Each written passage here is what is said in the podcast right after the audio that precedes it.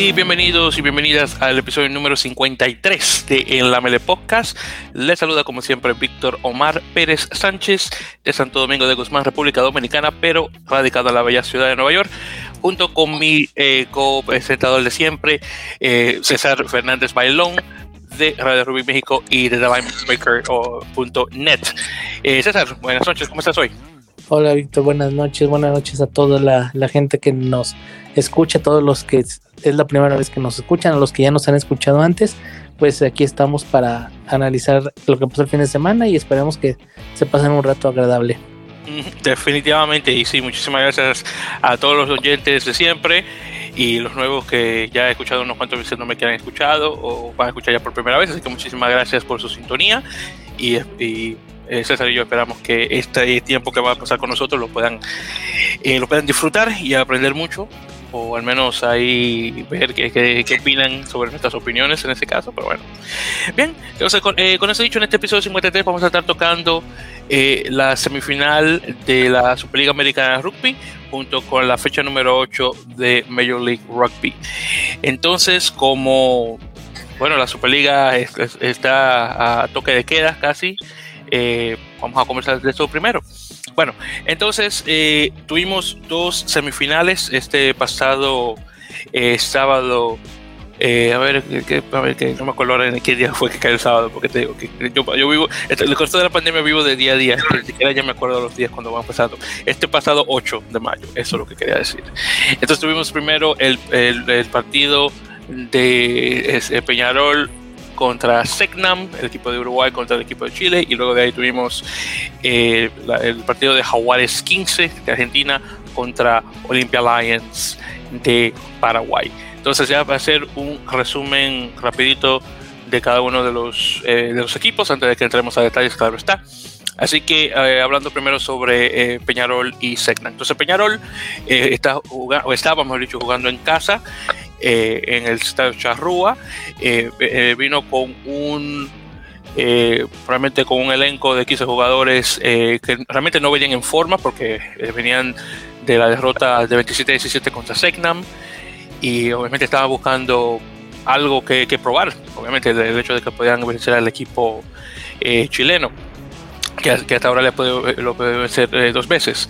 Entonces, en lo que se trata de los eh, delanteros, tuvimos a Juan Echevarría, Guillermo Pujadas y Diego Albelo, eh, todos eh, del seleccionado uruguayo.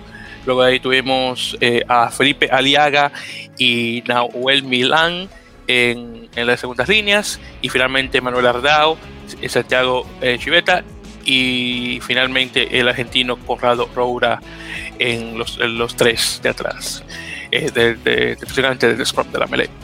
Luego en los backs, en los defensores, tuvimos a Manuel Nogués y a, claro, el que siempre está ahí, eh, Martín Roger, eh, de, de, medio melee y de apertura.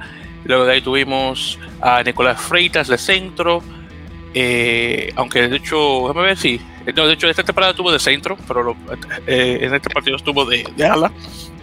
de centro estaba Andrés Vilaseca y Tomás Inciarte. Luego de ahí terminamos con Federico Favaro y José María eh, Irulegui, sí, creo que se pronuncia Irulegui, el apellido, eh, que estaban de, de, ala y fullback o zaguero respectivamente. Ya luego de ahí, en, la parte de atrás, en los eh, ya en, el banquillo, tuvimos a Facundo Gatas, Ignacio Peculo, eh, Matías Benítez, Alejandro Nieto, Eric Dos Santos, Carlos Deus, Felipe Arcos y Juan Manuel Alonso. Ya entonces en este caso, empezando directamente al equipo de Segnan, que obviamente venía eh, bien después de la, de, de la, victoria nuevamente anteriormente mencionada contra eh, Peñarol. Eh, la, eh, la, primera línea completamente chilena, eh, Javier Carrasco, Augusto Bomme y Matías Ditus. Luego ahí tuvimos a la segunda línea a Sigren eh, y Escobar, y también a, a Clemente Sabrá de igual manera por ahí. Eh, déjame ver solamente para censurarme a ver si fue así como. Bueno, estaba Santiago Portillo y Clemente Saavedra en, en, en las segundas líneas, y luego Martín Sigren, Ignacio Silva y Alfonso Escobar eh, en los últimos tres. Ya en los backs ahí tuvimos a Patricio Baronio, Santiago Videla, Nicolás, eh, Nicolás Garifulich y Matías Garifulich, los hermanos, junto con Domingo Saavedra, Julio Blanc y Rodrigo Fernández. Ya luego en el banquillo Tomás Ducelán, Iñaki Guruchaga, Salvador Luez, Tomás Orchard, Bautista Estábil, o como se pronuncia, Lucas Carballo, José de Arenas y Raimundo Martínez. Aquí en relación a lo que son los jugadores uruguayos, ahí estaba Santiago Portillo, y en los backs ahí eh, estaba Patricio Baronio, y sí, sí, sí, ese fue el único de los, eh, de los backs que era eh, argentino.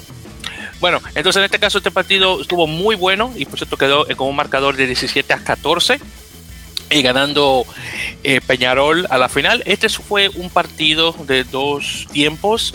El primer tiempo estaba controlando específicamente eh, por Peñarol.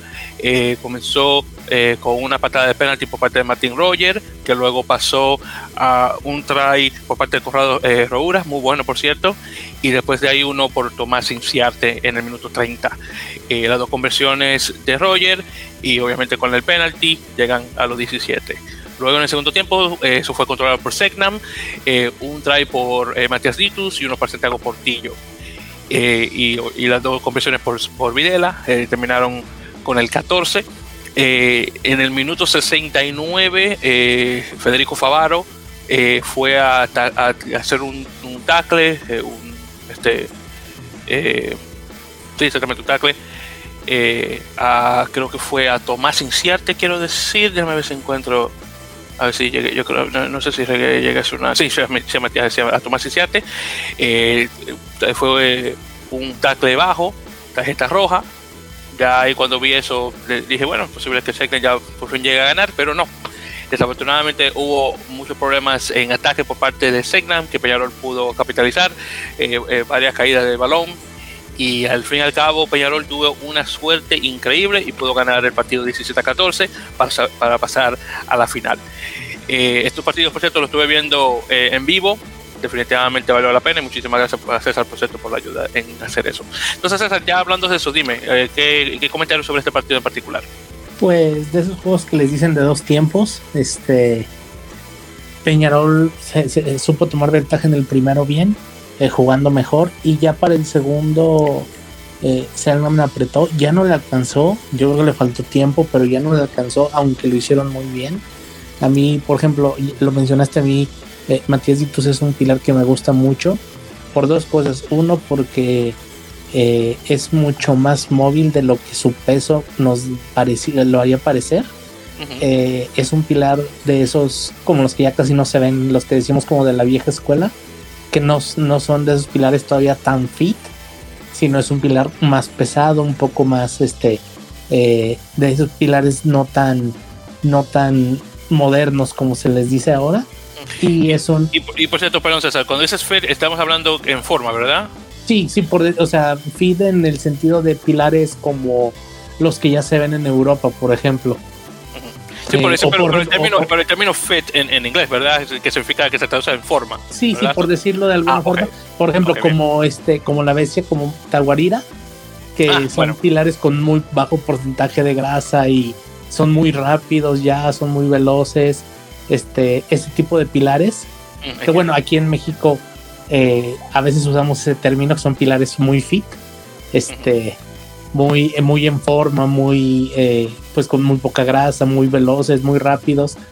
Eh, y bueno, Ditus es todavía un poquito de esos pilares como de la vieja escuela, pero es muy, muy, muy, eh, es, ¿cómo se dice? Muy, hace su trabajo bien, es cumplidor, como le decimos aquí en México. y es creo que fue uno de los puntos altos de Zenland durante todo el torneo. Y bueno, al final ya no les alcanzó, eh, pero bueno, fue un buen partido y sí fue, fue una buena semifinal. Eh, y, bueno, sí mereció el triunfo de Peñarol, pero creo que cualquiera de los dos que hubiera ganado, creo que hubiera estado, estado bien. Y por cierto, hablando que ahora que mencionas de Matías Ditus, eh, viendo directamente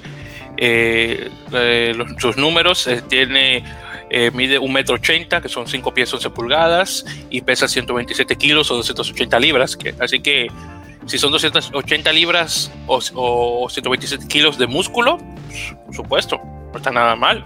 Está buenísimo, honestamente, eso. Y por cierto, hablando de los tries, antes que se me vaya a olvidar, el primer try que mencioné que, que puso eh, eh, que Peñarol, que fue por parte de, de Corrado eh, Roura, ese fue un eh, uno que era, que, fue, si recuerdo lo que había pasado acá. Eh, había, había un pase de, de, de balón por parte de Segnam en, en, en ataque. Con, Conrado intercepta el pase que, se que, de, que hizo Santiago Videla a, a, a, su, a, su, compañero, atrapa y viene y se mete. El segundo, que, que fue de Tomás Inciate, que estuvo buenísimo, por cierto, ese lo comenzó Nicolás Freitas. Freitas eh, eh, corre, eh, hace una patada, que hace la patada y, la, y intercepta el, el balón, sigue corriendo, hace el pase a Tomás Inciate y se mete. Así que muy buenos esos dos. El de, el de fue un pick and go, si mal no recuerdo. Ahí tomar la pelota y directamente, ¡pum! por ahí del, del rock al, directamente ahí al, eh, a, a, Lincoln. Y el otro que fue deportivo, ese deportivo, déjame ver, ahora este no recuerdo cómo llegaron acá. Déjame ver si lo llego a encontrar este. Eh, déjame ver que... Ok, entonces fue... Déjame ver es que tengo que hacer. Digo que cuando no hago estas notas se me pasan las cosas, es increíble. Eh, sí, bueno, el, el, el, el fue que Portillo vino y se tiró y puso el balón. Sí, entonces fue más o menos así. Pero en todo caso, buenísimo. Honestamente, yo me sorprendí de que Segnam perdió el partido. Eh, un partido que estuvo bastante cerrado, obviamente terminó 17 a 14. Pero honestamente, este partido estuvo de Segnam. Segnam podía haber ganado. Desafortunadamente, los errores no fue, eh, lo, de, lo, dejaron caer. Pero bueno, eh, ya para la próxima en todo caso, y felicidades a Peñarol obviamente por llegar a la, final. Ya el segundo partido, eh, tenemos a Jaguares 15 contra Olympia Lions, el partido que, honestamente no esperaba que iba a dar tanto de lo que yo me imaginaba, pero honestamente sí que me sorprendió. Pero antes de entrar a, a detalles, ya para conversar directamente eh, sobre el, los planteles. Entonces, por parte de, de, de Jaguares, tuvimos eh, en, en, primera, a, déjame buscarlo acá, acá, perfecto. Entonces, en primera posición, entonces, eh, la, la, primera línea tuvimos a Francisco Minervino, Martín Vaca y Juan Pablo Seis. Luego de, de, segun, de segunda línea tuvimos a Federico Gutiérrez y Franco Molina. De tercera línea tuvimos a Lautaro Bavaro, Juan Martín González y Francisco Gorisen. Seis y Gorisen eh, los dos eh, eh, con apariciones para los Pumas. Luego en los defensores tuvimos a Felipe Escurra, de capitán, junto con Tomás Albornoz, después de, en, en, el 9 y el 10. Luego en las salas tuvimos a Martín Cacheliere y a Tomás Cubilla, en los Win, como quieran decirlo aquí en Latinoamérica. Eh, luego de ahí en los centros está, estuvo Juan eh, Pablo Castro y Agustín Segura. Y finalmente de zaguero fullback tuvimos a, a Juan Bautista Tairú. Ya en los reemplazos, ahí en el vaquillo estuvo Ignacio Ruiz, eh, Federico tipo, tengo que averiguar cómo se pronuncia ese, apellido del eh, voy a decir Racing eh, que si mal no recuerdo también tiene aparición con los Pumas eh, Joel Sclavi que creo también Pedro Rubiolo Tom, Tomás Bernasconi Rafael Iriarte Martín Elías y, finalmente a Jerónimo Prisciantelli. Ya pasando a lo que es y por cierto hablando de esta antes que se me olvidar hablando de este 15 de, de, Jaguares, alguien me había mencionado que se había sorprendido mucho de ver a Francisco Górice jugando de 8 y no a, Javier Oviedo, que supuestamente estuvo más en forma. Y bueno, Francisco Górice de hecho anotó, pero ya hablaremos de eso un ratito más. Ya hablando de Olympia Lions, aquí tenemos eh, en la primera línea a Rodrigo Martínez, Axel Zapata como capitán, Lucas Fabre. Luego en la segunda línea a Carlos Repeto, y Mauro Repusone. En la tercera línea tuvimos a Jerónimo eh, Gómez Vara, eh, Lucas Santa Cruz e Ignacio Gandini. Ya en los backs a Ignacio Inchauspe y Máximo Ledesma, que ha jugado buenísimo para el equipo de 10 y 15. En, las alas a Tomás Acosta y a Leopoldo Herrera. En los centros a Sebastián Urbieta, que por cierto es el único paraguayo que comenzó, porque claro, Jerónimo Gómez Vara es de, de, descendencia paraguaya, así que se lo podemos contar. Y junto con Urbieta a Francisco Díaz y finalmente de zaguero a Martín Bogado. Ya en lo que son los reemplazos, eh, Mariano Montaner, Nicolás Rebol, Enrique eh, Quinteros, que es paraguayo, eh, Mariano Garcete, paraguayo, Marcos Riquelme, paraguayo, eh, Joaquín Pelandini, Matías Gómez Vara, que es también descendiente de paraguayos, y Renato Cardona, que es el capitán de la selección paraguaya. Bueno, en este, eh, lo que se trata de este partido, obviamente Jaguares viene con toda la de ganar.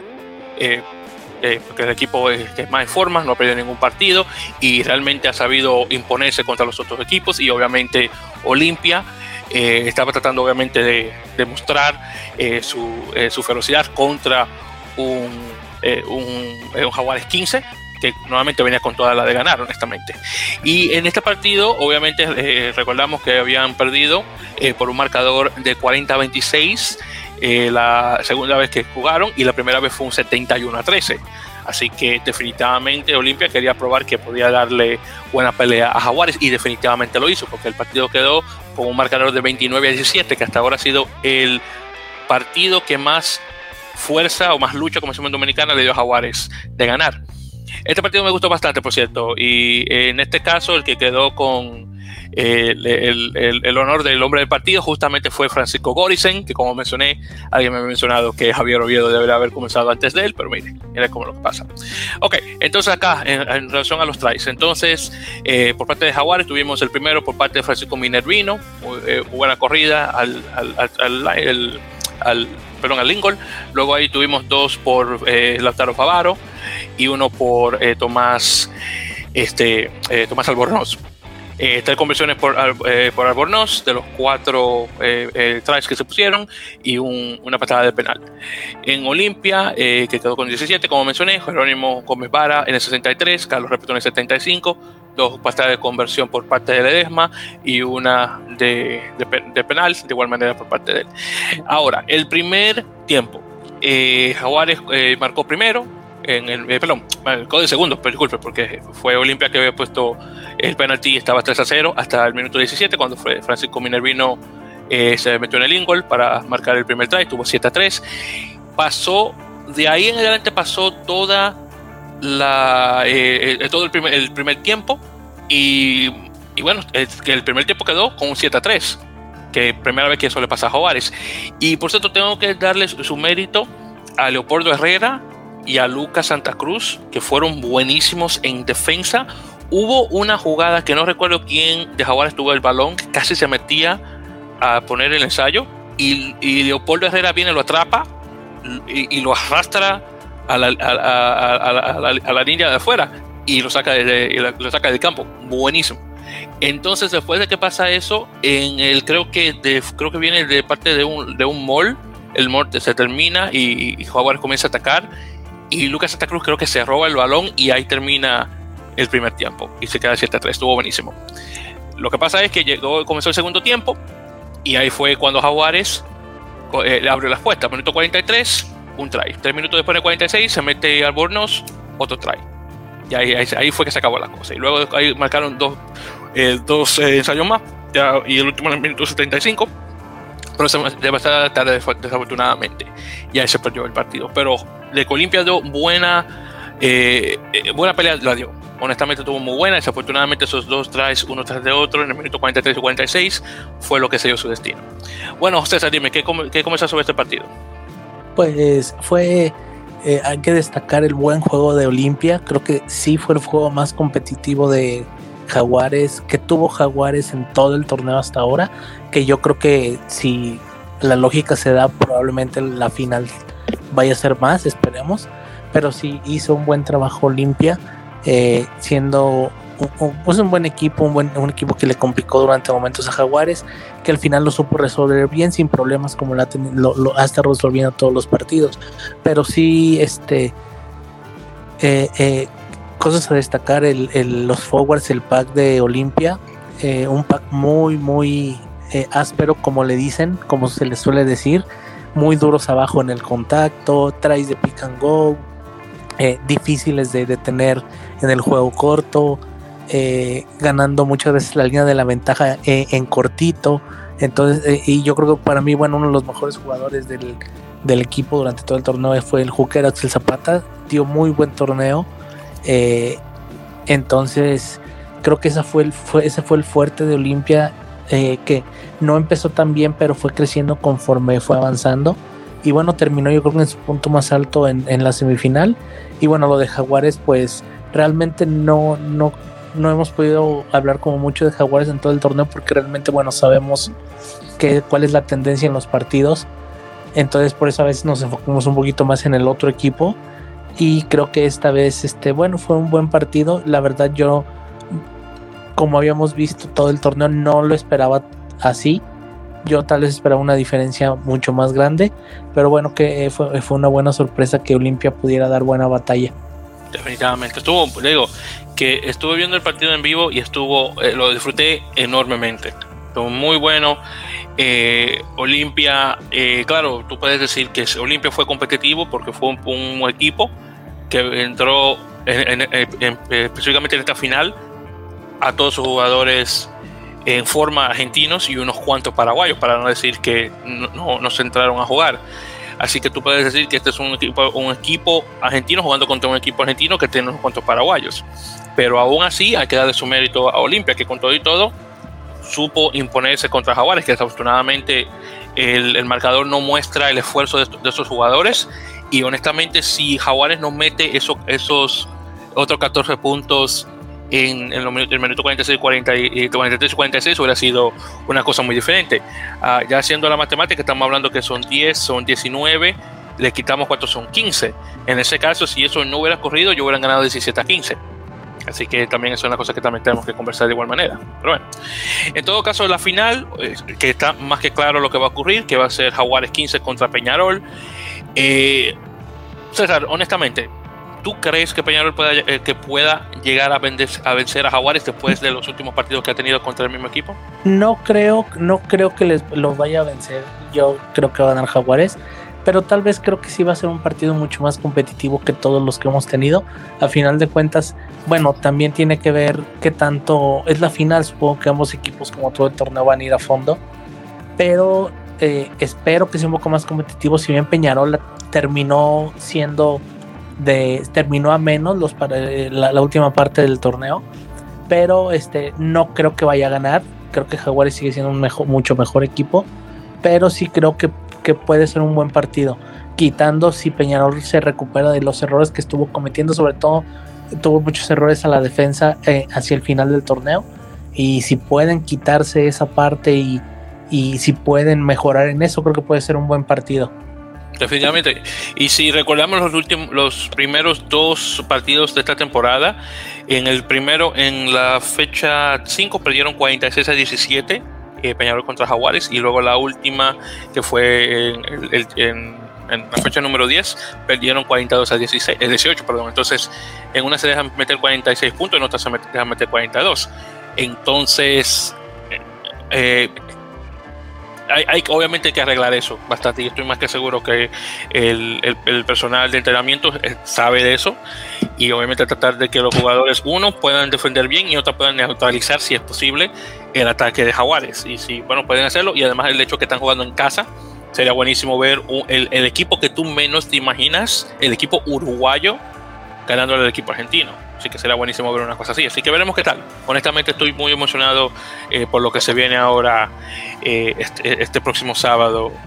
Eh, ah, digo, nuevamente que tengo que estar revisando mi mamá. El 15. Entonces este sábado 15, que ya va a ser, por cierto, el último, la última fecha de la Superliga, que fue corta, pero honestamente dio mucho de qué hablar. No me puedo quejar de mucho de lo que ha ocurrido dentro de, de ahí. Bueno, entonces ya con eso pasando a lo que fue eh, la fecha número 8 de, de, Major League Rugby, de la Liga Profesional Norteamericana, que estuvo, por cierto, muy, muy, muy competitiva. Bueno, entonces vamos a entrarle directamente, ya para no perder mucho tiempo, porque son muchos mucho los eh, partidos. Primero tuvimos el partido de New Orleans Gold, jugando en casa, no la gol, contra Houston Cats Este partido quedó en un marcador de 28 a 26, dos, dos puntos de diferencia entre Nola y Houston. Muy, muy buen partido. Eh, fue lo que se, como dicen en inglés, un back and forth, es decir, que va de un lado a otro en relación a, lo que es el marcador. Eh, por parte de Nola tuvieron dos tries por parte de Paro Tool, luego hubo un penalty try eh, que, que, vino a través de un de un caído y luego un, un try por, por el, el, chileno, Nicolás, eh, Nicolás así que nada mal ahí. Eh, tuvimos tres conversiones por parte de Timothy Gulliman, el, chico francés eh, nacido y creo que también criado en, en Tahiti, en, Nueva Caledonia. Y, un, y, el, y bueno, el, el punto, el, bueno, el try obviamente, que son siete puntos que no vienen con conversión. Y luego por parte de Houston tuvimos un muy bonito try por parte de, Nick Boyer, el, el exjugador eh, de, Los Ángeles, que como mencioné anteriormente, no sé cómo es diablos es que Los Ángeles dejó, dejó, dejó que se fuera ese tipo. El tipo ha jugado, todos los partidos que ha jugado con Houston lo ha jugado bien. Ha hecho algo. Es uno de los mejores jugadores en el, campo. Es increíble. Pero bueno. Luego tuvimos uno eh, por eh, Valecana, dos de hecho por Valecana. Uno, por cierto, que él ayudó a poner eh, con Nick Boyer, que fue un pase y Boyer se mete en el minuto 36. Ahí tuvimos una de tres conversiones por, parte de, de Sam Windsor, que eso también influyó en el, en el, perdón, en el marcador, que fueron cuatro puntos que perdieron, que lo necesitaban, y tres penaltis, todos entrados por, por, eh, Sam Windsor. Eh, tarjeta amarilla a Nikolai Katiashvili, el georgiano. Ok, entonces César, ¿qué podemos hablar sobre ese partido? Que estuvo muy, muy competitivo, honestamente, me gustó bastante. Sí, estuvo muy competitivo, un partido donde eh, no le empezó mejor. De hecho, se puso por ahí adelante, eh, pues, bueno, un trade de mall eh, que, bueno, creo que ha sido de, bueno, sobre todo en el partido lo manejaron bien. Eh, no, la verdad. ¿Perdón? No, la correcto de Nueva Orleans. Sí, no la. Ajá.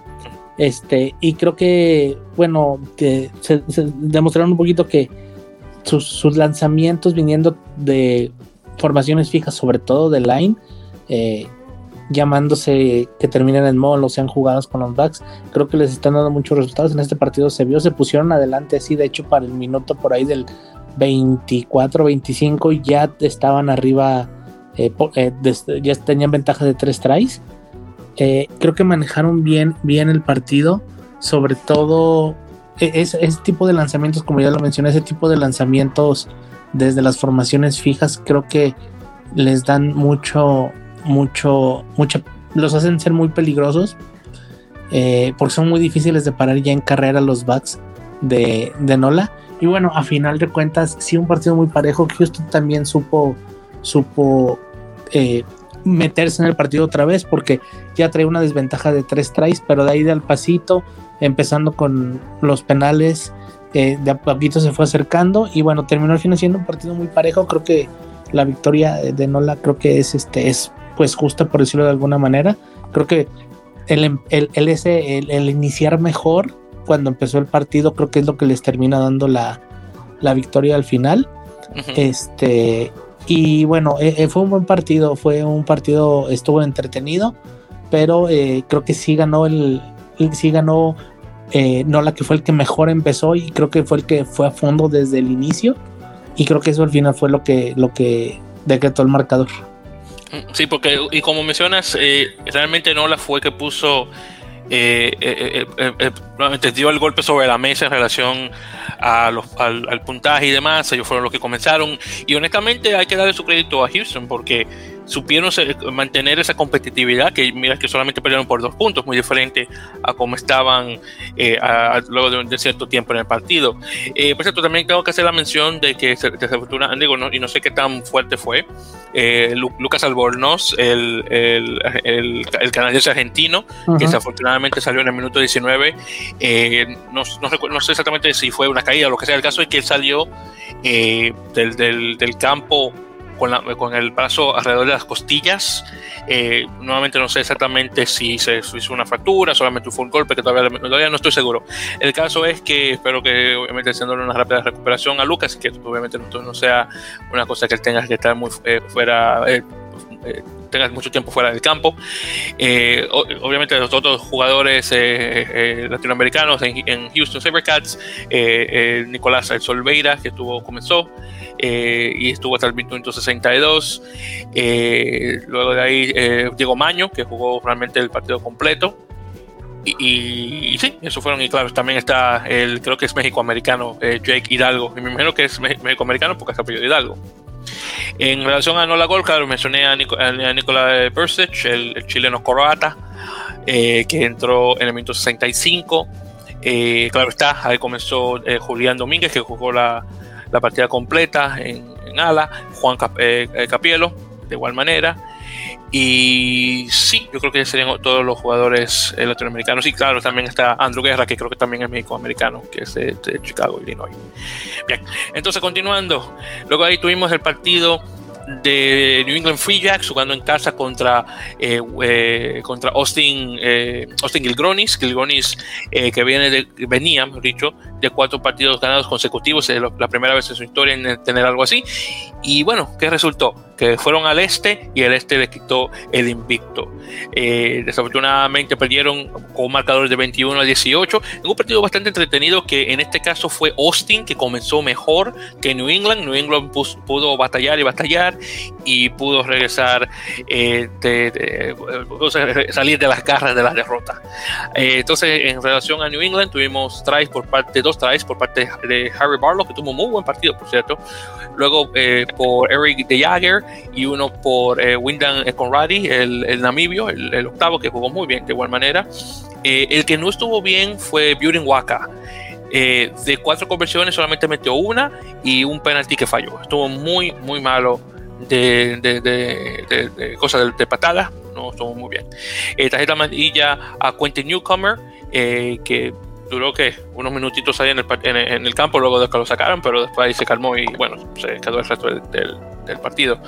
Eh, por parte de Houston tuvimos un try por eh, Connor Monaghan, el primer seleccionado del, del draft eh, colegial, que honestamente de, y, merecido porque ha jugado muy bien desde que tuvo ese, ese, estuvo, fue, fue transferido de, de Dallas a Austin no sé si cuando Dallas juegue el año que viene va a regresarse. Austin tal vez diga, ¿sabes qué? Mejor me quedo el muchacho, el muchacho es muy bueno. Y otro también por eh, este, eh, ahora no recuerdo el, el, nombre del eh, Pele, Pele, Pele Howley, el, samoano, que también tuvo muy, hizo un muy buen try.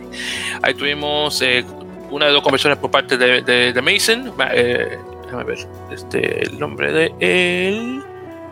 Mac, Mac Mason y también eh, dos, dos patadas de penalti. También a Sebastián de Chávez, una a Monaghan y una a Patty Ryan ya terminándose el partido, que eso tampoco ayudó eh, la causa de, del equipo. Y realmente, eh, déjame ver, porque en New, England ya, bueno, realmente yo tenía ya el, juego garantizado para el minuto 68 después que Harry Barlow se metió a hacer el try. Bueno, entonces dime, César, ¿qué tal sobre este partido?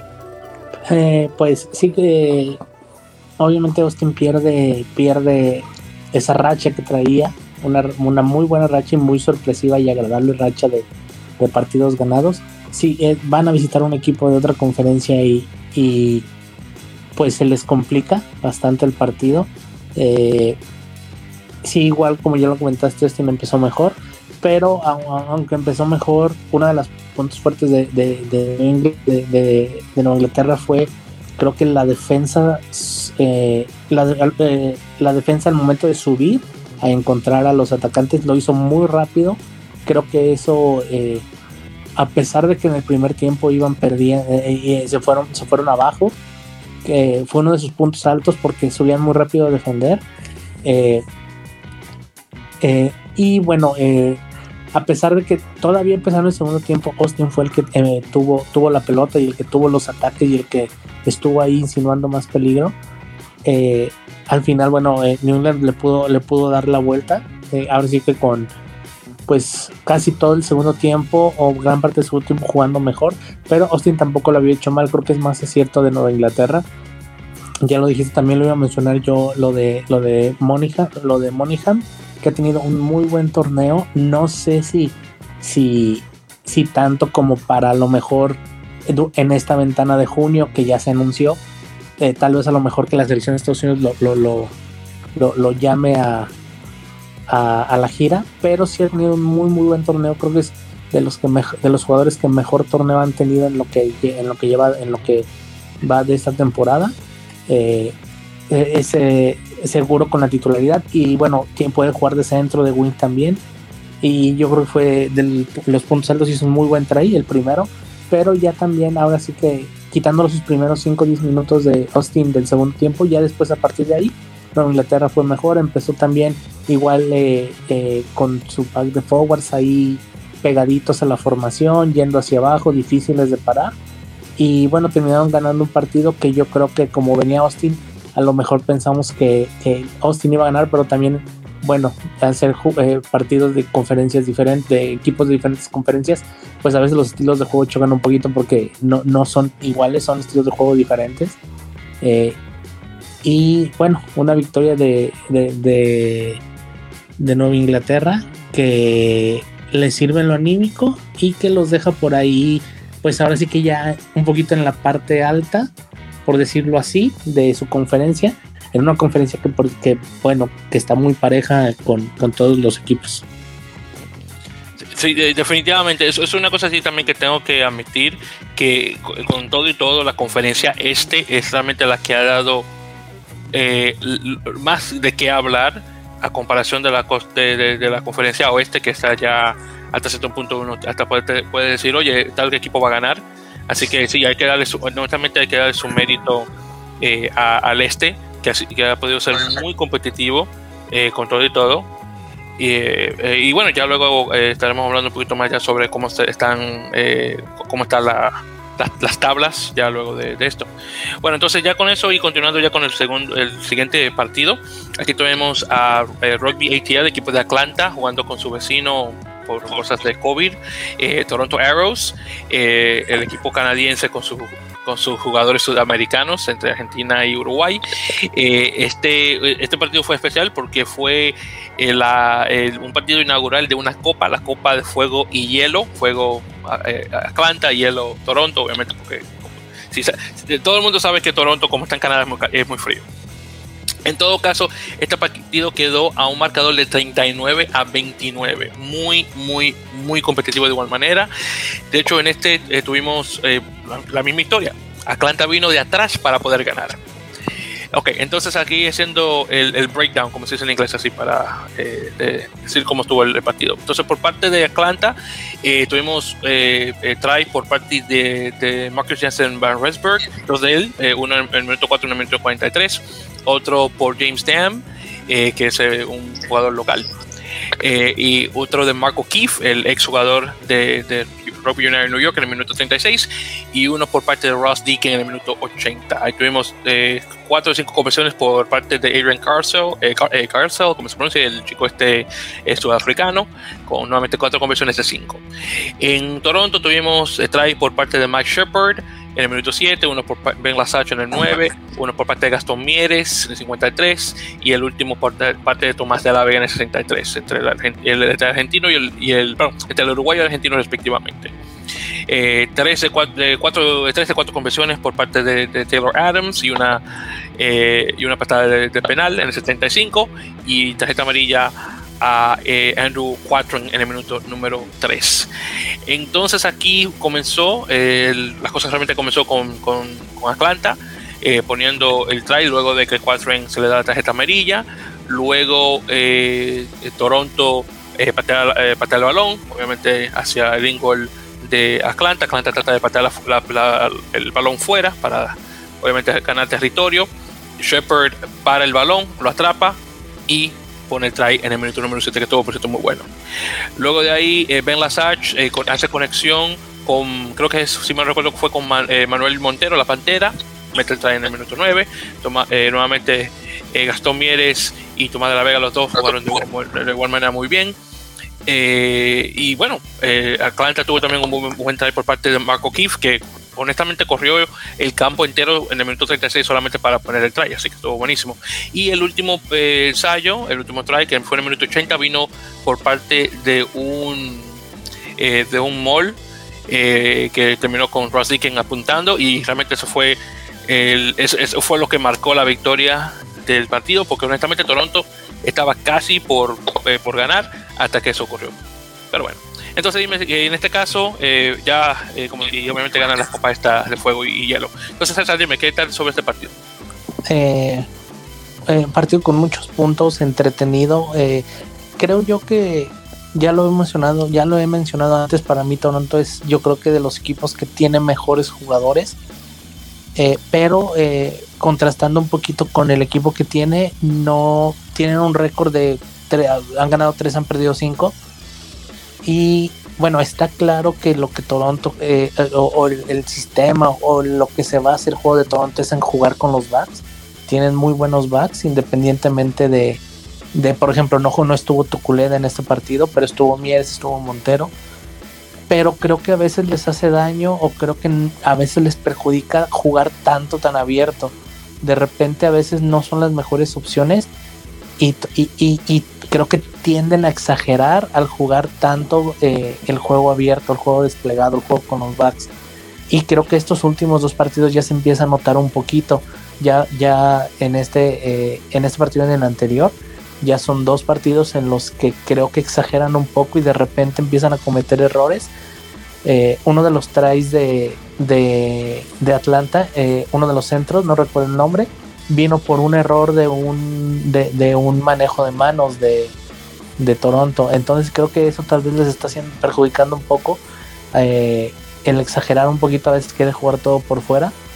Y eso también lo aprovechó Atlanta, aprovechó algunos errores y bueno, realmente ya en el segundo tiempo se, fueron al frente muy rápido, despegaron la diferencia de puntos muy rápido, eh, se pusieron 24 a 14 y creo que para mí ahí estuvo la clave del partido. Eh, yo creo que Toronto tiene que mejorar esa parte para los siguientes juegos. Tal vez no, no exagerar tanto y no jugar todo tanto tan abierto porque no todas las jugadas van a salir. Si bien es cierto que, que salen muchas como, como uno de los tries del segundo tiempo, el, el try de, de, Mieres, que fue por ahí una jugada fabricada con el pie.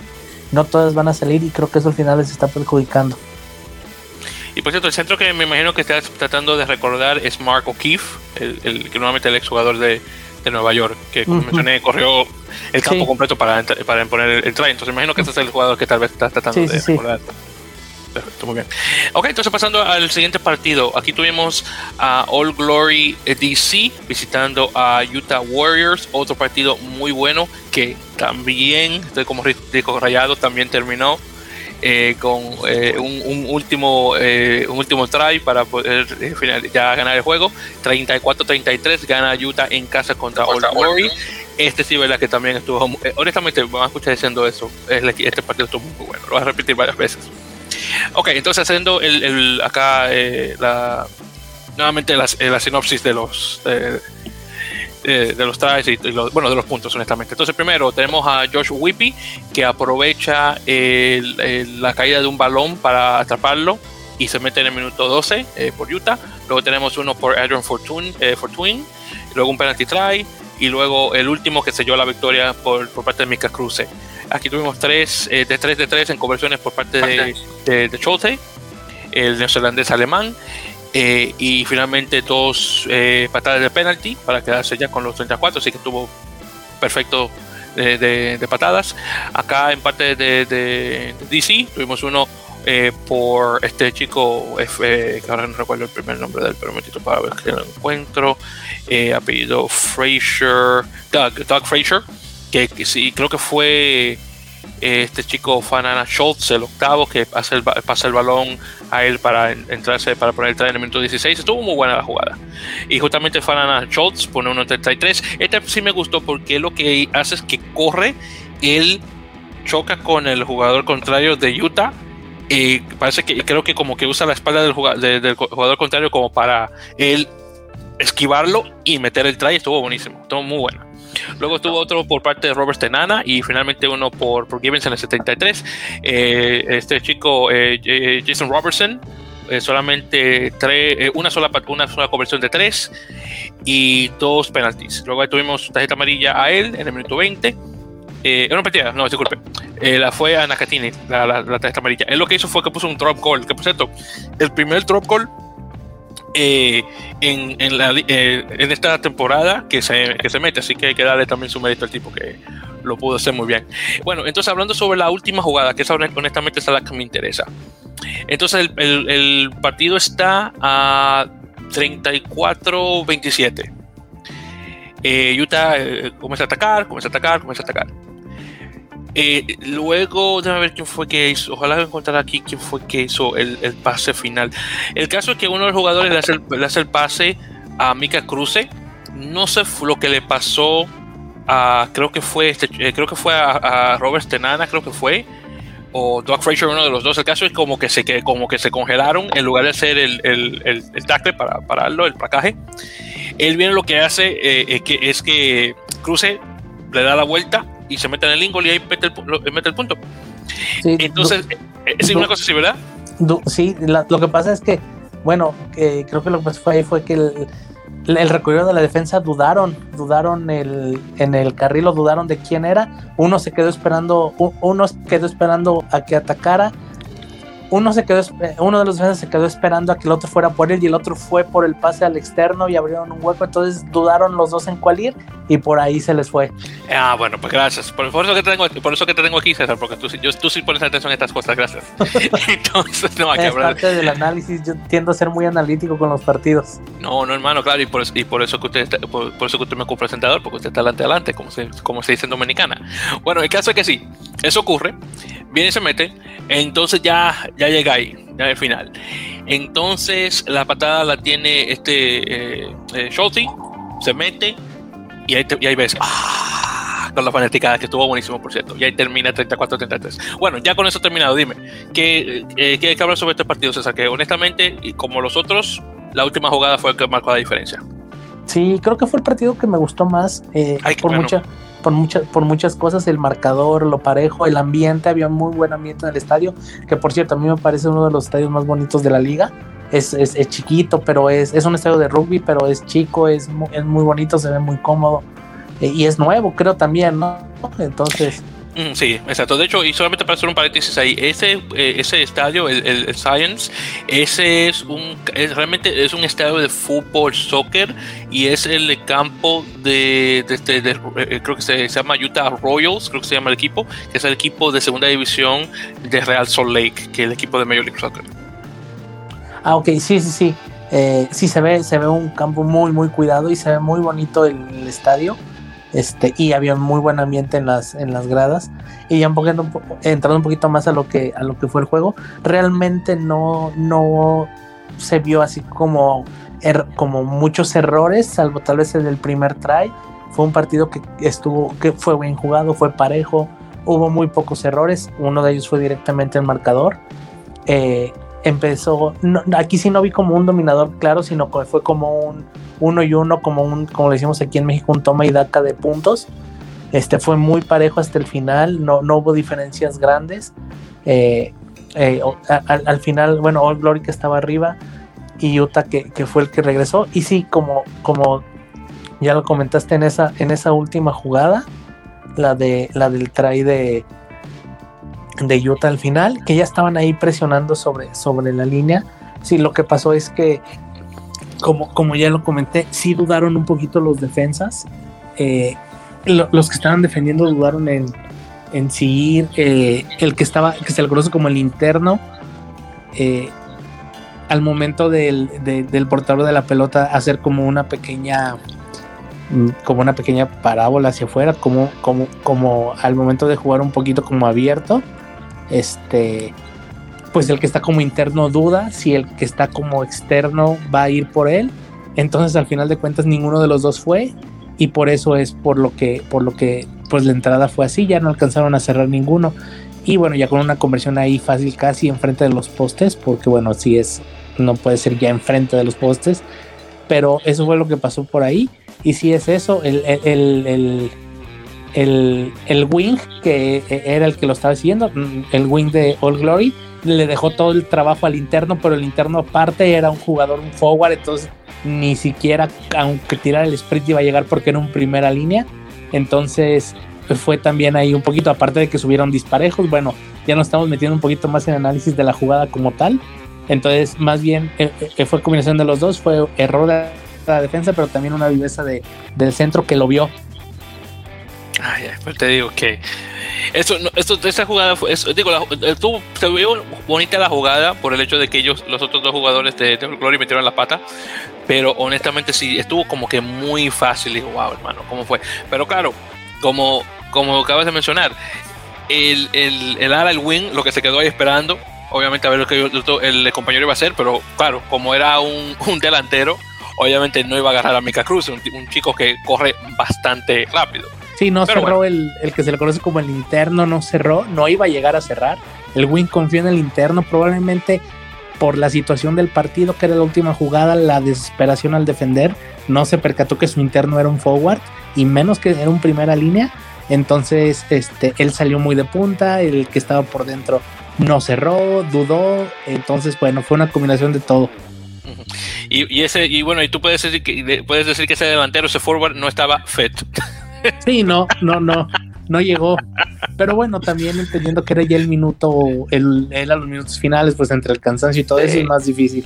No, no, claro, por supuesto, no, no, no. Y aparte, ya cuando estás, ya cuando estás ahí en eh, bueno, para, y la gente que nos, que nos escucha, para los que, los que jueguen, uno sabe que cuando estás defendiendo así en esos, en esos momentos del partido, estás defendiendo un marcador así, realmente ya es muy desesperada la defensa, sales a buscar lo que sea, y de repente no piensas tanto en si el interno va a cerrar o no, entonces es parte también de eso. Muy cierto. Y bueno, entonces ya vamos a con los dos últimos partidos que estos fueron, se jugaron el, el, el, domingo. El, el, 9 de mayo específicamente. Así que tenemos el primer partido. El, primer partido del domingo y la razón por, de por qué este, este episodio se va, se va a llamar Todo tiene su final como la canción de como la canción de Héctor Lavoe que pasa descanse la salsa.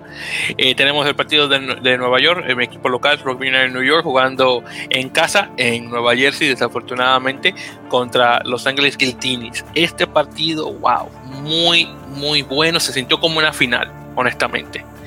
Este fue el partido que buscaba Nueva York para aniquilar el titán del oeste. Y lo hizo ganó 18 a 16.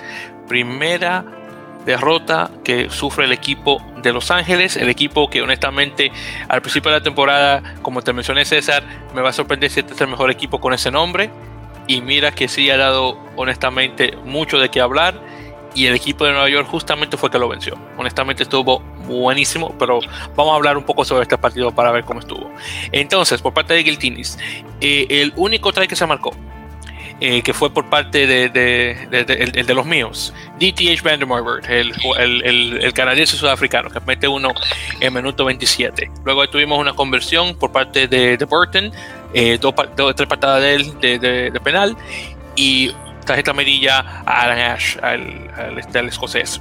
Luego de Nueva York tuvimos solamente patadas de penal 6 eh, de, 7 eh, por parte de Dan Hollingshead y tarjeta amarilla, a Tawake, el, este, este, chico, el, el fillano.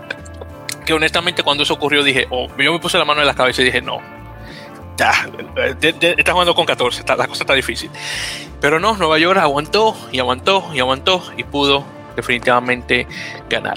Bueno, entonces, eh, primeramente tengo que mencionar en el minuto 15, Juan Manuel Leguizamón, en su primer partido en Major League Rugby, su primer partido con Nueva York, desafortunadamente tuvo una lesión, no sé de qué grado, eh, a su rodilla en el minuto 15 y desafortunadamente tuvo que salir. Ojalá no sea algo grande y pueda regresar rápidamente eh, a, regresar con, el equipo y obviamente deseándole a Juan Manuel una recuperación rápida.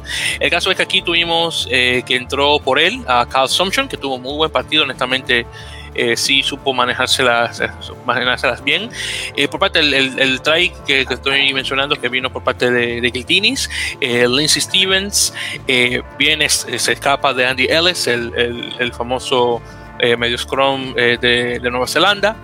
y se mete entre, entre Ellis, escapándose de él, y, y entre los dos pilares de Nueva York.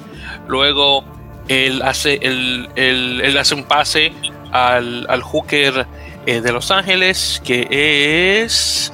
Eh, ah, bueno, mentira, él, perdón. Es Lindsay Stevens el hooker, perdón. Lo, estoy confundiendo con otro jugador. El caso es que él, el hooker, hace el pase a Lucas Cardi. Luego Lucas Cardi eh, hace que está en un 2 dos contra 1, hace el pase a DTH, DTH se mete y boom. Ahí están los primeros 7 puntos. Y, bueno, claro, Nueva York pudo defender y defender las, patadas por parte de Dan, eh, de Dan y obviamente la victoria. A mí lo que me gustó fue, y por cierto, esta es la, otra copa inaugural, la Copa Champaña, que la gana la costa este. Y como decimos en inglés, East Coast, West Coast, este es la mejor costa. Así que estuvo, eh, como persona que vive en la costa este, estoy muy feliz por esto. Y, y más aún como neoyorquino. Y honestamente, este, pues, eh, cuando terminó el, el, partido, me encantó la reacción de los jugadores de Nueva York. Eh, no sé cuál de ellos eh, vino se puso las manos en la cara así como que iba a llorar. y estuvo increíble, honestamente, la atmósfera. Me gustó bastante. Y bueno, en todo caso, por fin alguien le, quita, le quita el invicto a Nueva York, perdón, a Los Ángeles y lo mejor de todo fue Nueva York. Bueno, eh, César, dime, ¿qué, ¿qué hablar sobre este partido? Pues eh, para empezar, sí, una lástima lo de Leguizamón, que es su debut y, y bueno, sufrió por innovación. Esperamos que no sea grave y que pueda regresar rápido. No creo que, digo, no sería grave porque se quedó todo el partido ahí en la banca, incluso al final estaba festejando, sí traía vendada una pierna, pero bueno, parece que no es tan fuerte. Esperemos poder regresar rápido porque es un gran jugador, es un, ahora que un histórico de, del rugby aquí de este lado de, de, de, América, de Latinoamérica, de Argentina, entonces pues ojalá pueda regresar rápido. Y sí, y por ahí incluso ya lo habíamos comentado antes de, de, grabar, eh, más que eh, más que a lo mejor eh, Los Ángeles tuviera algún error o hubiera jugado mal, creo que Nueva York jugó muy bien, supo controlar el partido cuando cuando debía controlar el partido, supo manejarlo. Yo sigo insistiendo en que Ellis, que es el medio scrum, es uno de los mejores jugadores de Nueva York, tiene muchísima experiencia como campeón del mundo con Nueva, Zelanda. Eh, le da un muy buen ritmo de partido, creo que se nota.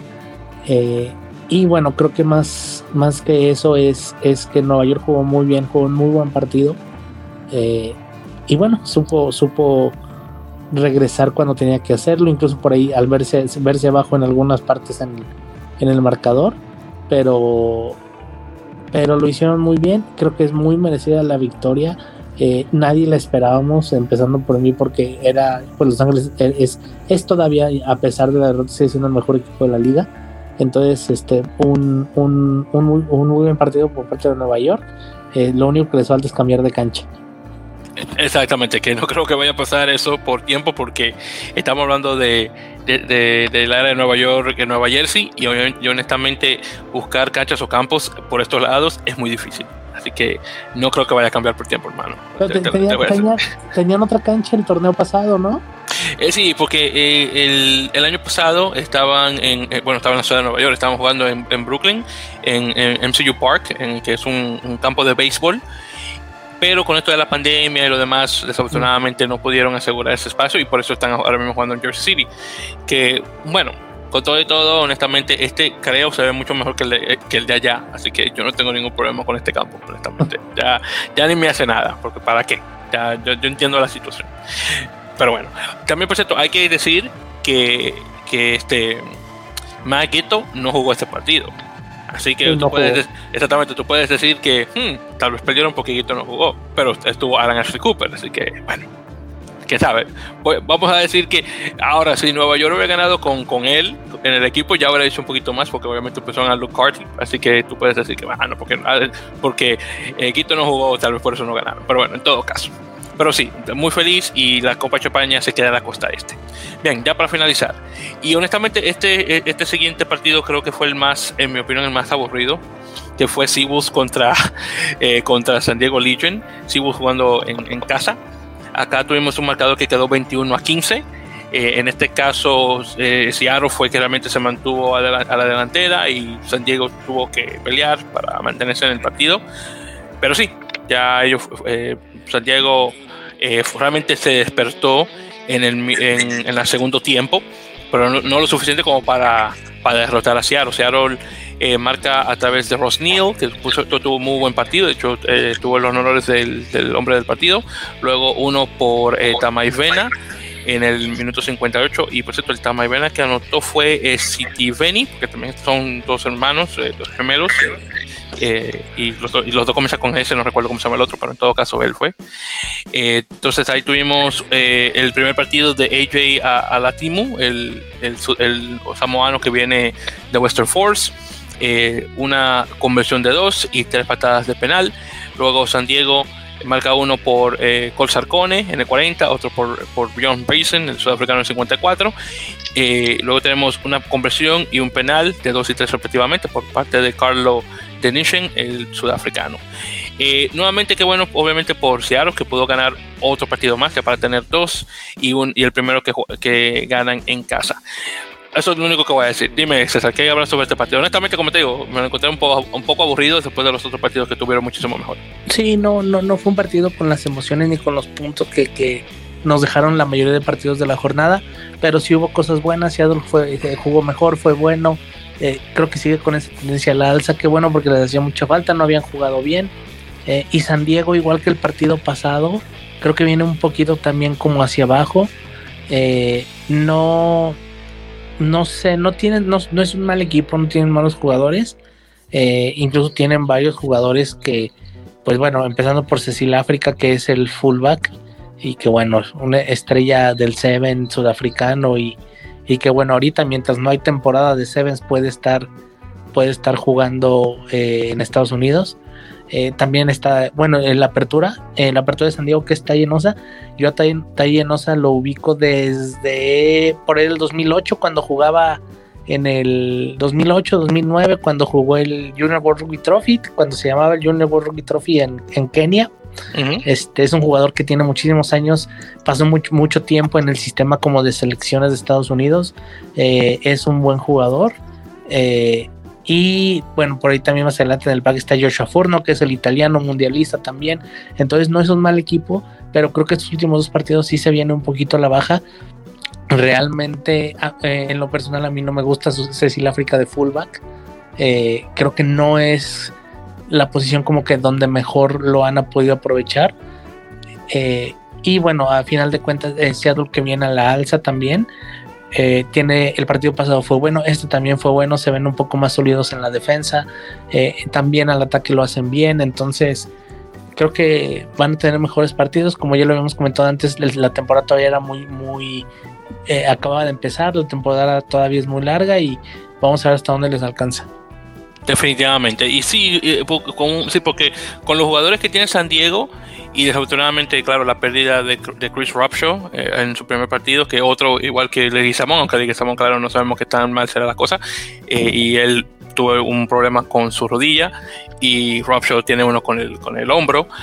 Eh, ¿Te imaginas que es posible que le hubieran dado más competitividad a, Seattle? Creo que nos estamos dando cuenta ahorita, como un paréntesis, lo de Robshaw y lo de Leguizamón. Creo que, o sea, creo que eh, nos empezamos a dar cuenta de lo que, lo que afecta la inactividad, ¿no? De, de primer partido de los dos, o sea, obviamente se mantienen entrenando y todo, pero no venían en un ambiente competitivo de, de, de, de estar como en activo. Y en el primer partido los dos, bueno, tienen este, lesiones que a nadie, nadie se le desea pero bueno, eh, creo que se nota un poquito y se, y se nota ese tanto tiempo inactivos que estuvieron a lo mejor sin jugar. Eh, y bueno, ahí está, a lo mejor no estaban todavía listos para el contacto en sí. Sí, honestamente, tengo, sí tengo que admitir que tiene mucha razón con eso. Sí, muy, muy cierto eso.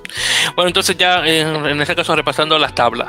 Entonces en la costa este, que como mencionamos ya es la mejor, tenemos a Nola en primero con 24 puntos, 4 ganados, 2 perdidos y uno en, empate.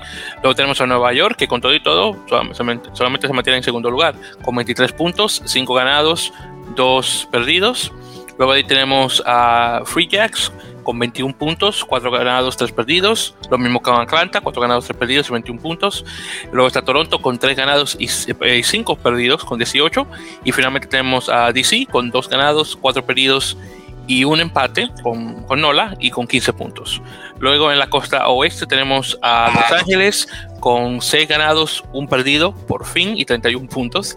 Luego tenemos a Utah eh, que está con 4 ganadas, 3 perdidos y 24 puntos. Luego está Austin igual manera, 4 ganados, 3 perdidos pero 22 puntos. Está San Diego con 2 ganados, 6 perdidos y 14.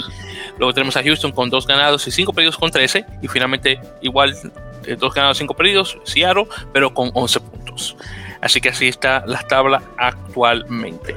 Entonces lo que es la, la, próxima jornada, la jornada número 9, tenemos a Houston en casa contra Toronto, con Toronto obviamente buscando eh, la victoria que, que nuevamente para eh, que, necesitan después de lo que pasó eh, en Atlanta, un juego que ya lo tenían garantizado y claro, Houston ganando en, eh, eh, jugando en casa y también buscando una victoria más. Luego tenemos a el Gil Gronis contra Nueva York jugando en, Austin y los obviamente jugando en casa y han sido muy competitivos ahí. Partidos que, queda, que, que, los ganan por una patada final o un ensayo final, así que sería muy bueno ver cómo Nueva York encara este, este tipo de contrincante después del tipo de, de, de victorias que tuvieron contra Giltinis. Eh, después tenemos a, y, y claro, eh, Gilgronis eh, tomando venganza de lo que le ocurrió a, a, su hermano menor.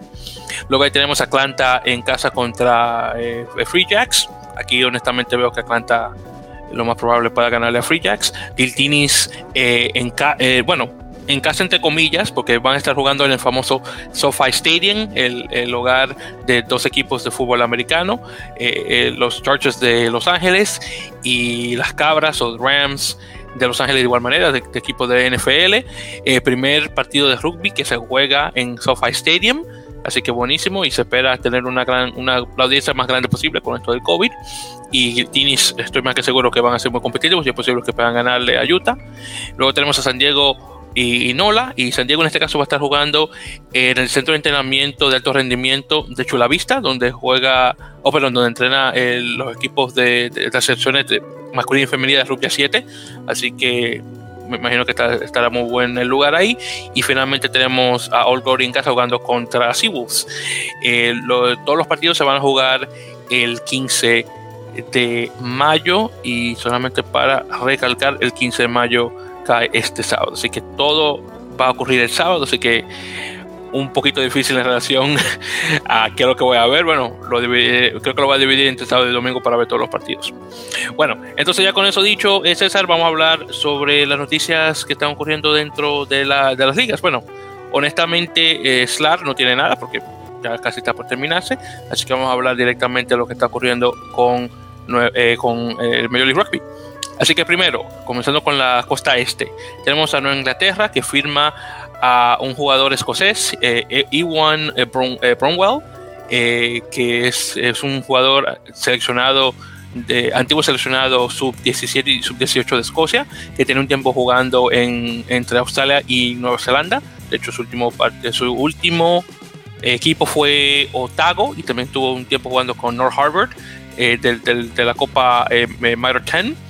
Y, no solamente jugador, pero durante el tiempo que estuvo eh, en Nueva Zelanda estuvo de entrenador de lo que dicen Strength and Conditioning, que creo que, es, creo que es de rendimiento, creo que ese, es el término de ese tipo de entrenador. El caso es que eh, realmente vienen para eso. Oh, pero digo, también él, él viene en, en, relación a eso, pero firma eh, nuevamente como jugador. Así que veremos qué tal. No sé si tal vez haga el paso a, hacer ese tipo de profesión con el equipo de Free Jacks.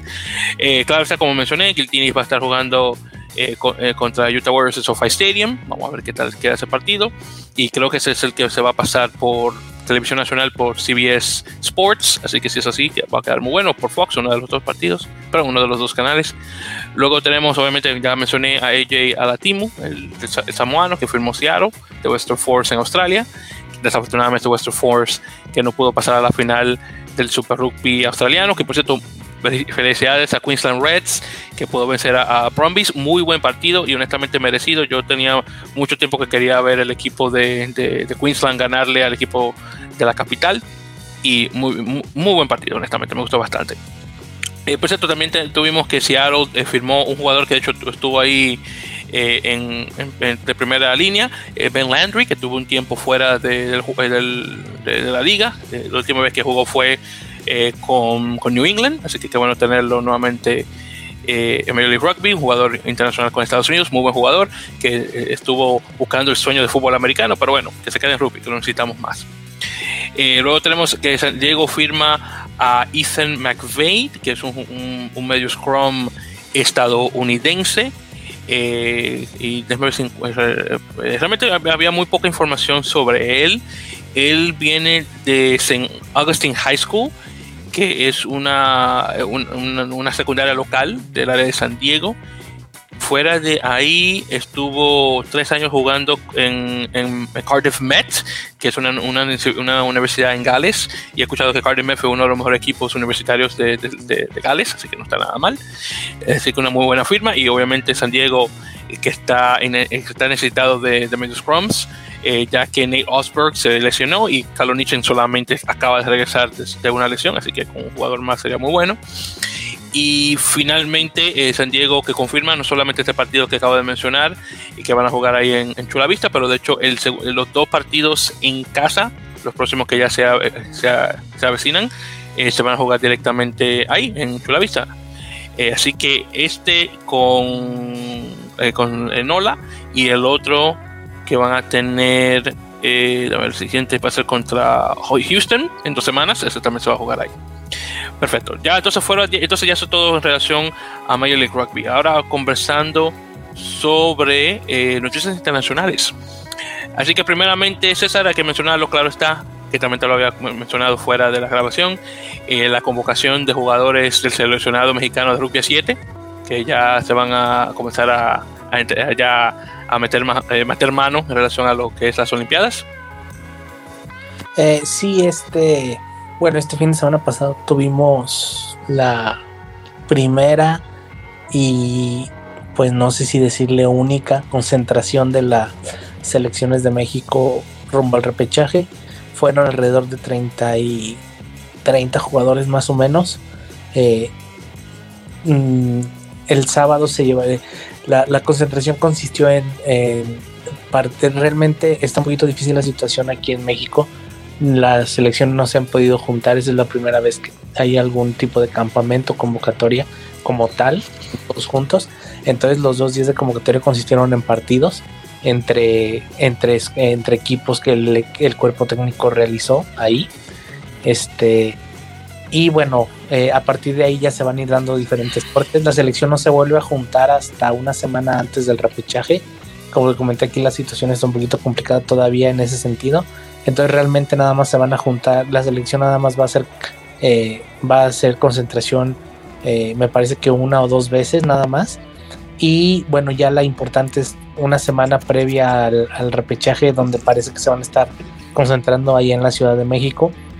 Eh, realmente va a ser un torneo muy difícil, hay selecciones de mucho nivel, este, selecciones de mucho nivel en que van a jugar ese torneo, sobre todo selecciones que vienen jugando eh, háblese de Uganda, Zimbabue, que están haciendo campamento con los Springboks en Sudáfrica, o este, igual que Madagascar y Túnez en el femenil, este, Chile que, está, que acaba de jugar los invitacionales en Madrid y en Dubai, igual que Francia, este, bueno, eh, entonces va a ser un torneo muy difícil, mucho más que los anteriores. Por la situación aquí en México no hemos tenido competencia en más de un año. Eh, no ha habido competencia oficial en más de un año, no ha habido entrenamientos de selecciones este es el primer entrenamiento de selección presencial que se da, más los que se dieron en cada ciudad, que bueno, no fueron entrenamientos como tal, sino fueron más visorías. Entonces, realmente, eh, bueno, va a ser muy complicado. Eh, pero bueno, también la situación está, está difícil. Entonces, eh, ya la mayoría, muchos de los jugadores, la mayoría de muchos de los convocados son jugadores que ya tienen pasado en selecciones nacionales, sobre todo en la de Sevens. bueno, siguiendo la lógica, muchos de los seleccionados de Sevens que eh, estuvieron en el, eh, en el World Rugby Challenge, eh, si no es que casi todos o todos están en la convocatoria, lo cual es lógico porque, bueno, son los mismos que han venido trabajando en los últimos años. entonces, bueno, esperemos que, que queden los, los mejores en, en, la lista, en las listas finales, este, también con el, por el lado del femenil también. Ojalá este pues queden las, las chicas las mejores, las mejor preparadas y que se pueda dar un buen, un buen papel en el repechaje. A ver, va a ser muy complicado, pero bueno, vamos a ver para qué nos da. Y, y haciendo, ahora que mencionas estos repechajes, déjame hacer, ya hacer, de pasar de un punto a otro.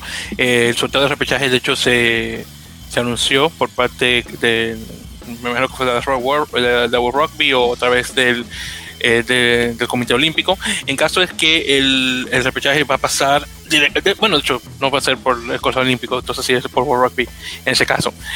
Eh, bueno, el caso es que el repechaje este se va a, a jugar en el estadio, eh, el estadio Luis II o Luis II de Mónaco eh, el 19 y 20 de junio, así que realmente en un, en un mes, menos, bueno, un mes un poquito más. El caso es que en relación a lo que es el sorteo de hombres, tenemos en el grupo A, este, está México, junto con Irlanda, Samoa, Tonga, Zimbabue. En el grupo B tenemos a Chile, Francia, Hong Kong, Jamaica eh, y Uganda. En lo que es el femenino, tenemos en el grupo A Argentina, México, Rusia, Samoa. En el grupo B Jamaica, Kazajstán, Papua Nueva Guinea y Túnez. Y en el grupo 3 tenemos a Colombia, Francia, Hong Kong y Madagascar. Y, bueno, eh, ahí están divididas las cosas.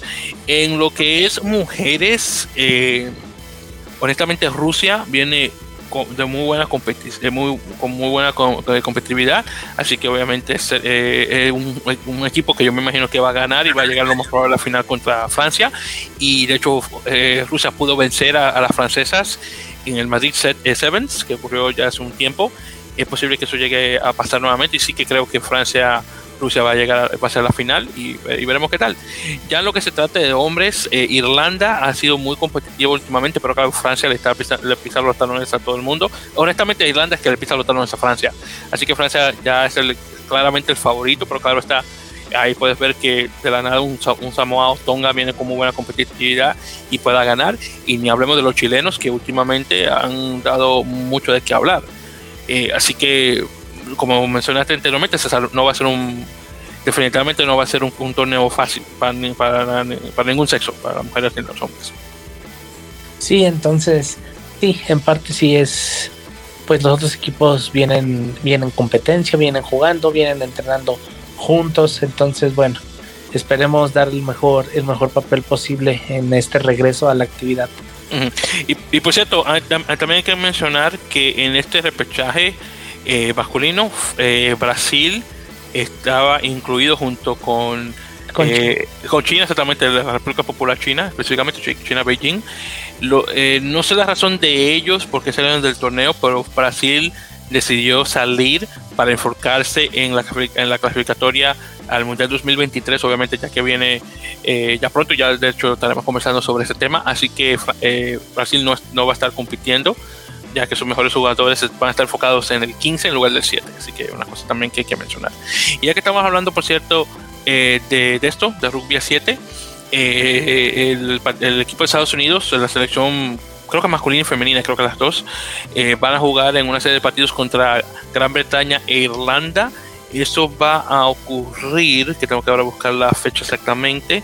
Eso va a ser para. si llego a encontrar esto. Va a ser para el. Bueno, de hecho, va a ser para esta semana. Va a ser para el 15 y el, 16, 15, 16 y 17.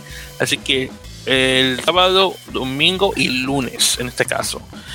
Eh, eh, entonces, Estados Unidos va a tener partido con Irlanda, Gran Bretaña, Irlanda, Gran Bretaña, Irlanda, Gran Bretaña. Así que veremos qué tal. Eh, viendo la selección estadounidense, que, estoy bastante familiarizado con los jugadores. Eh, regresa Madison Hughes, el capitán, y Carlin Isles, el que se le ha dicho que es el, el, jugador de rugby más rápido del mundo. No sé si todavía tiene ese título, claro está. Pero ellos dos regresan al, al plantel después que estuvieron fuera por un tiempo. Eh, luego tenemos a jugadores nuevos como por ejemplo Malakai Esdale de Houston Sabercats, que ya le está dando de lleno a Rugby 7 a ver qué tal. Eh, también está ahí, bueno, de, hecho, honestamente todos los otros jugadores para mí son, ya tienen tiempo. Eh, sí, porque está la puse, yo creo que estaba ahí anteriormente. Bueno, entonces el único nuevo para mí sería este, ya los dos estaban ahí. Uno, por cierto, que no eh, está presente, que no sé exactamente cuándo va a juntarse con el equipo, es Nate Ebner. Para los que no lo conocen, Ebner es un jugador que realmente comenzó en el rugby y luego hizo una transfer eh, hizo la, la, transferencia a fútbol americano y, juega safety o special teams, como se dice en inglés, no sé el término español de eso porque es fútbol americano. Y jugó mucho tiempo para los Patriotas de Nueva Inglaterra. Y ahora en 2020 firmó con mi equipo local, local entre comillas, porque juegan en Nueva Jersey, que son los gigantes de Nueva York. El caso es que él tuvo. Eh, un tiempo con el equipo de Rugby 7 en la, en la Olimpiada de 2016, cuando quedaron en noveno lugar, desafortunadamente, que por cierto metieron la pata ganando a la Argentina y todavía ando con un ando con un coraje con ese partido, pero bueno, en todo caso. El caso es que va a regresar para una segunda ocasión con el equipo de, de Rugby 7. Vamos a ver qué tal, si es que llega a ir a Tokio, pero me encantaría ver eso porque honestamente la historia de, de Dave Ebner en el rugby es interesantísima, definitivamente lo recomiendo. Pero bueno, en eso es lo que estamos. Ya de ese caso pasando a más, y ya me he hecho borrar esto acá. También, por cierto, eh, bueno, ya me mencionado así lo de los repechajes, entonces déjame quitar esto de una vez porque ya eso también lo habíamos conversado.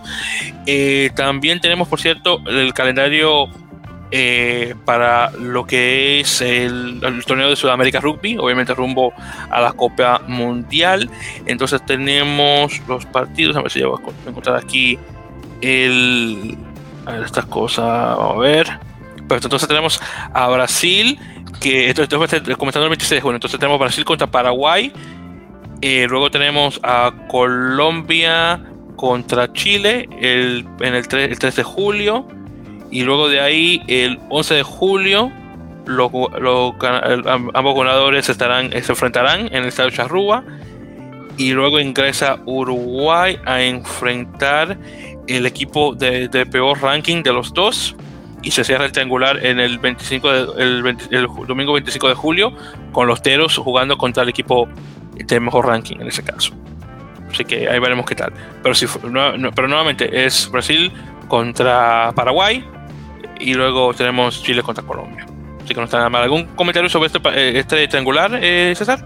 Pues nada, eh, creo que es algo que hemos estado esperando mucho este año, sobre todo con la Superliga Americana. y bueno, creo que sí el que hayan cambiado el formato cambia un poquito las cosas.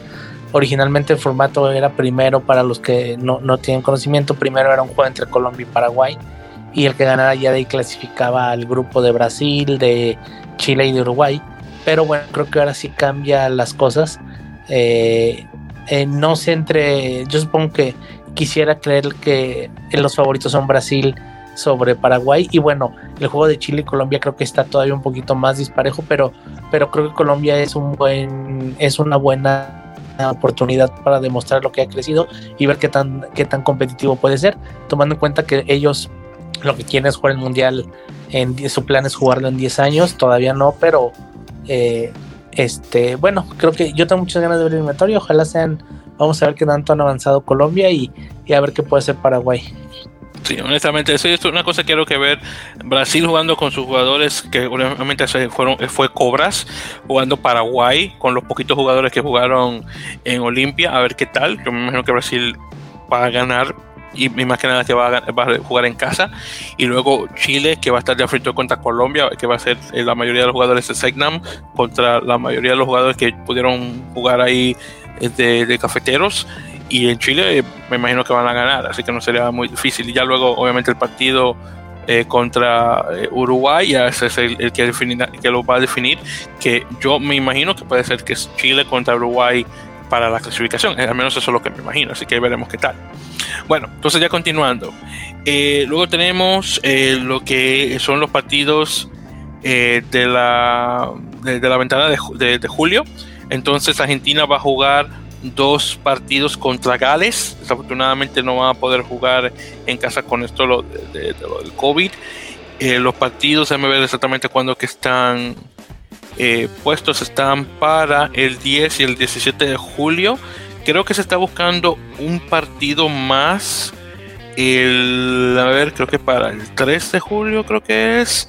Eh, tratando de ver si pueden jugar contra Georgia o contra otro, otro equipo más, a ver qué tal, o con Escocia e Italia, no estoy muy seguro. Pero el caso es que actualmente está eso.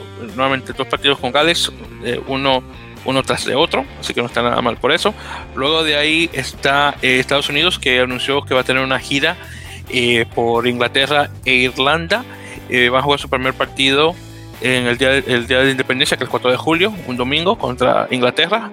Y qué bueno, por cierto, y qué que buenísimo es jugar un, eh, jugar un partido en Inglaterra en el día de independencia de Estados Unidos, qué buenísimo. Honestamente, voy a, voy a salir más patriota de lo que soy, honestamente, ese día. Y luego, el 10 de julio, van a jugar contra Irlanda, un, país que tiene mucha historia con, con, Estados Unidos por esto de de la eh, de, la, este, de, la, de, la, hambruna irlandesa, de, las papas y esos. Así que, honestamente, mucha historia entre esos, eh, entre esos países. Luego de ahí tenemos a Canadá, que va a jugar contra Gales e Irlanda. Y estos partidos van a ser el 3 de, el 3 de julio contra, contra Gales y el 10 de julio contra Inglaterra. Y honestamente, dos, eh, eh, dos componentes de alto rendimiento para Estados Unidos y Canadá. Eh, obviamente, estos van a ser partidos que se van a jugar durante la durante el tiempo que está jugando Major League Rugby, así que algunos jugadores van a afortunadamente van a tener que perder eh, tiempo de, en la liga para poder jugar con la selección, pero bueno, claro, esto no es una cosa que ocurra siempre. y finalmente, ya para finalizar, tenemos la firma de Tomás Lezana, el tercera línea, que estuvo jugando con Western Force, que firmó con Scarlett de, Escocia, perdón, Escocia, de Gales, perdón. Y, bueno, ahí se une un argentino más eh, al, Pro al, Pro 14 eh, el Pro 14 Rainbow Cup como se llama ahora mismo la, el torneo actualmente ahora que agregó agregaron a los jugadores estos eh, de este de perdón, los equipos estos de de Sudáfrica. Pues, Sí, exactamente, sí, que casi, casi se me olvidaba eso. Bueno, entonces ya, y sí, esos ya serían las noticias eh, correspondientes. Por cierto, el calendario completo eh, de los partidos durante, la, eh, durante la ventana de julio, incluyendo también los calificativos, también salieron por parte de World Rugby. Eso incluye los partidos de, de Rugby Europe, donde va a estar jugando Bélgica contra Países Bajos para ver cuál es el equipo que pasa eh, ya para los seis del Rugby Europe Championship para el 2022. Obviamente tenemos también el, tour o la gira de los British and Irish Lions, los leones británicos e irlandeses, que ya está pronto eh, por pasar y ya por, cierto ya se anunciaron los jugadores. Eh, ya, de hecho, durante una cosa también, pues, oyentes, para que sepan, en julio, César y yo tenemos planeado crear un concepto similar de jugadores, eh, eh, de jugadores americanos en un equipo así de estilo estilo Lions. No sé, creo que lo vamos a hacer tal vez eh, un Lions norteamericano y uno sudamericano y luego tal vez un, un, junto de América Norte y Sur a ver qué tal. Creo que es una muy buena idea, así que tenemos un, un episodio especial sobre eso, así que para que estén atentos de eso, que lo que se viene.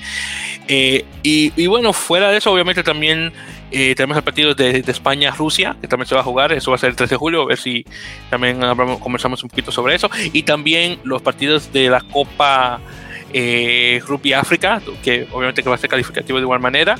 Y ahí van a estar jugando Namibia, Costa de Marfil, Kenia, Senegal. Eh, también ahí va a estar eh, Madagascar, Senegal, Zambia. Y creo que eso van a, y yo sí, creo que esos son todos los. y Uganda también creo que, creo que ese se me faltó. Uganda y Zambia, creo que no sé si Zambia lo mencioné, en todo caso también se lo va a jugar. Argelia también de igual manera. Y sí, yo creo que ya son todos, porque son muchos muchos muchos de los equipos estos africanos.